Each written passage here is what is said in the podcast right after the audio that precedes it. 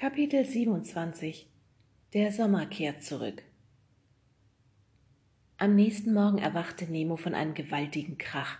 Direkt über seinem Zimmer ertönte ein langgezogenes Rutschen, dann ein Donnern und dann ein lautes Platsch. Mit einem Schlag saß er aufrecht im Bett. Kein Zweifel, da war was auf dem Dach. Ein Fallschirmspringer? Ein UFO?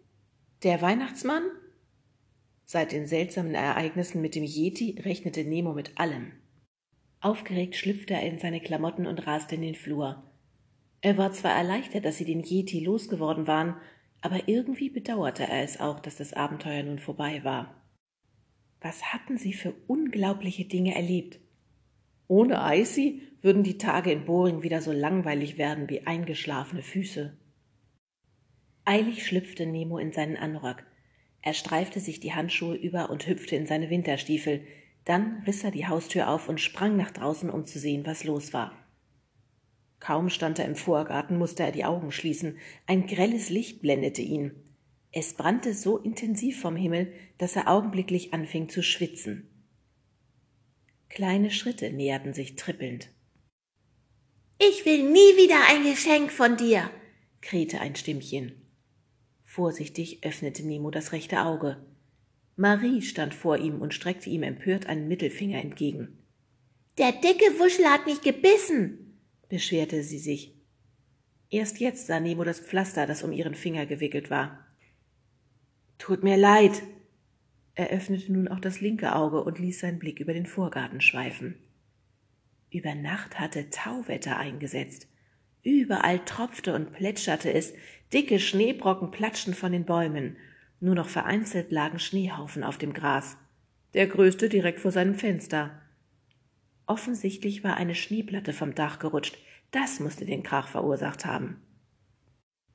Wenn du mir noch mal was schenkst, erzähle ich es meiner Mama, verabschiedete sich Marie und trabte davon. Morgen, Nemo, begrüßte ihn eine andere Stimme. Nemos Herz begann wie wild zu pochen. Oda und Fred kamen die Pfeffergasse hoch.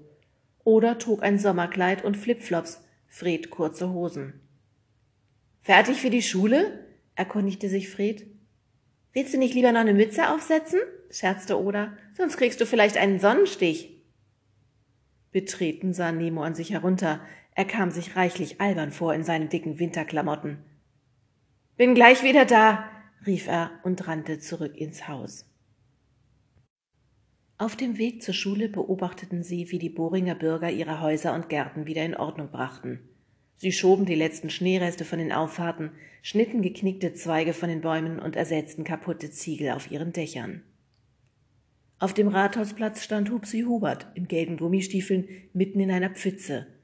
Vor ihm war eine Kamera aufgebaut. Zwei Tage lang herrschte tiefer Winter in Boring, berichtete der Wettermann aufgeregt. Doch jetzt, yeah, ist der Sommer zurück. Er forderte alle Zuschauer auf, sich wieder sportlich zu betätigen.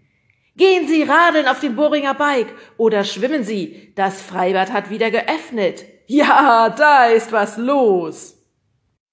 Dann bedankte sich Hupsi Hubert bei der Bürgerwehr, die dafür gesorgt hatte, dass in der Stadt während des kurzen Winters kein Chaos ausgebrochen war. Von wegen, dachte Nemo und überlegte mit einem Schaudern, was wohl passiert wäre, wenn die Bürgerwehr den Yeti erschossen hätte. Dann hätte es vielleicht niemals aufgehört zu schneien. In der Schule war wieder alles fast wie normal. In der Stunde von Frau Fasching hielten sie ihr Referat. Oder berichtete von Eric Shiptons Yeti-Sichtung 1953 in Tibet, Fred von einem echten Yeti-Skalp, das noch immer im Kloster von Kumshung aufbewahrt wurde. Die Einheimischen verehren die Yeti-Haut wie ein Heiligtum, erklärte er. Sie glauben fest an die Existenz des Schneemenschen und sagen, dass er eher friedlich ist. Nur wenn er pfeift, greift er an. Zum Schluss kam Nemo auf die Yeti-Sichtung in Boring zu sprechen.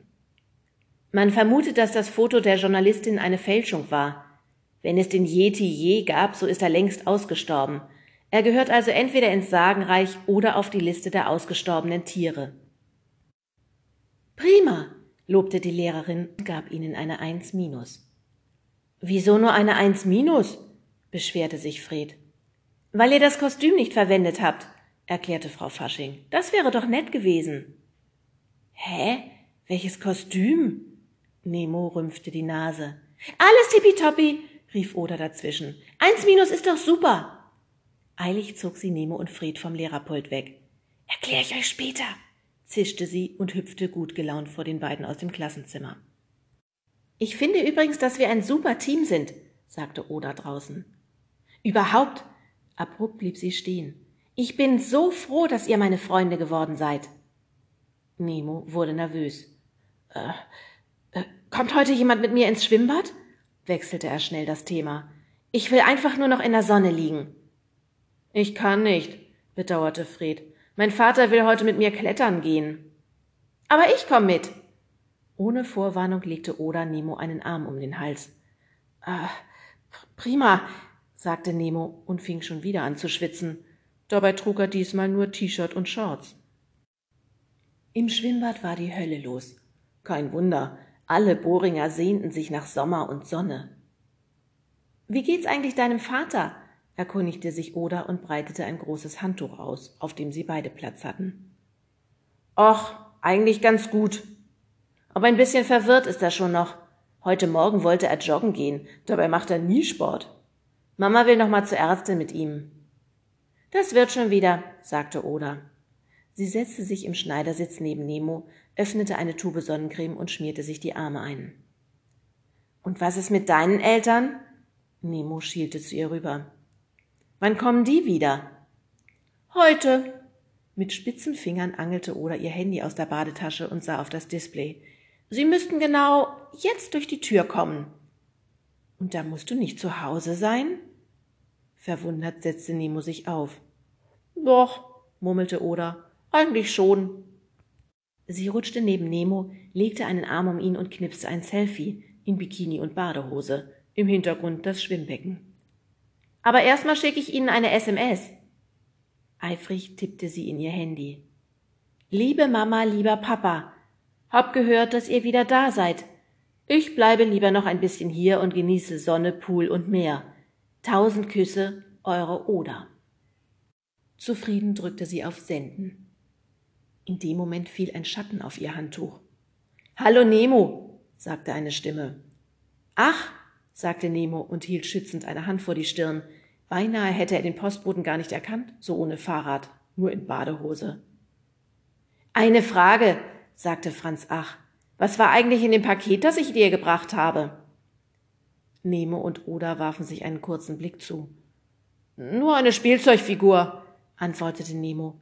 Warum? Hab da so einen komischen Anruf erhalten. Franz Ach stützte seine Arme in die Hüften. Jemand wollte wissen, wo das Päckchen gelandet ist. Und wer? fragte Nemo. Keine Ahnung. Franz Ach zuckte die dünnen Schultern. Hat seinen Namen nicht genannt. Hab ihm aber auch nichts gesagt. Schließlich gibt's sowas wie ein Briefgeheimnis.